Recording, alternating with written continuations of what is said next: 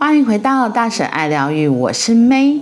今天的一分钟下单练习，我们要来说的是第八十八篇：别和别人比较，成为史上最棒的自己吧。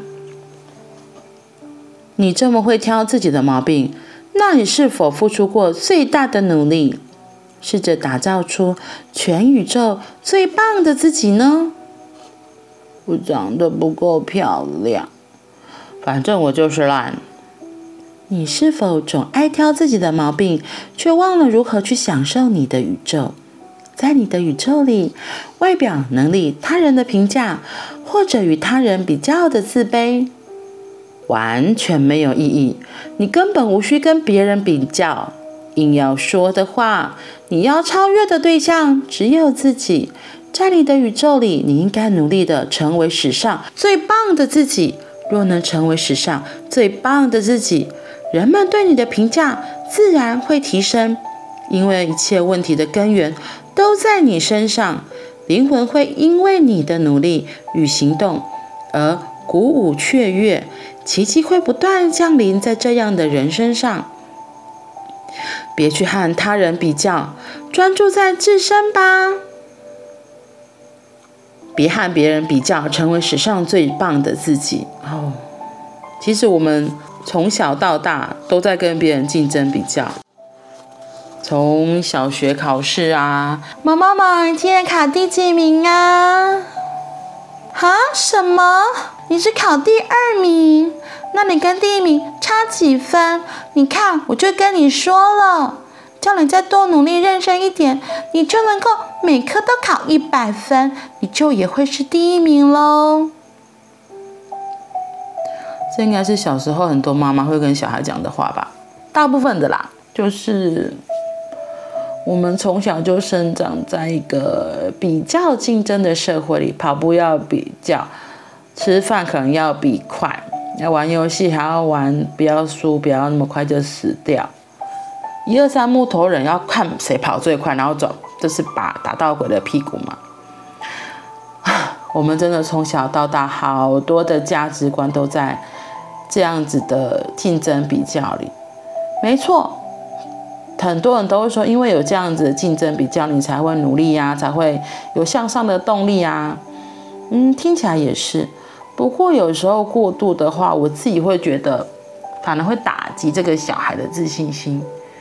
因为一个每个人都有每个人的优势，你总不能叫一个数学天才，然后硬要说他他应该是运动也很厉害，你懂吗？或是有一些体操跑步很厉害的小孩，他可能真的就没有那么喜欢在于学科的学习上面，那你这样子把他们竞争比较的结果，可能会造成。一些小朋友心灵的伤害呀、啊，或者是，就是我们现在都会比较说的是，就专注在小孩的强项，然后继而引发他更大的兴趣，培养他这方面的专长。那对我们自己呢？你又是怎么跟自己说话的？他这里说。你这么会挑自己的毛病，那你是否付出过最大的努力，试着打造出全宇宙最棒的自己？哇，真的，你有想过你自己真的想成为什么样子？你有全力以赴的把自己塑造成那个样子吗？因为其实我们的竞争对手只有自己。我们怎么让自己真的可以每天都比昨天进步一点点，或者是比昨天更喜欢自己一点点？我觉得可以认同自己，然后每天称赞自己，越来越喜欢自己。哇，你自己就会有那个动力，想要成为更棒的自己。因为你越喜欢自己，就会觉得，嗯，或许我怎样又可以更好。然后学习呀、努力呀，也都会越来越加成。他这里还提醒，灵魂会因为你的努力与行动而鼓舞雀跃，奇迹自然也会不断的降临在这样的人身上。所以不要再去跟别人比较了，专注在自己身上吧。真的好好的专注在自己身上，因为我们自己才是最好的投资。我们关心在别人的眼光，其实就把这些注意力都分散在他身上了。为什么不把这些时间投资在自己身上？多欣赏自己一点也好，也可以拿来爱自己，也可以来运动，让自己的身体更健康。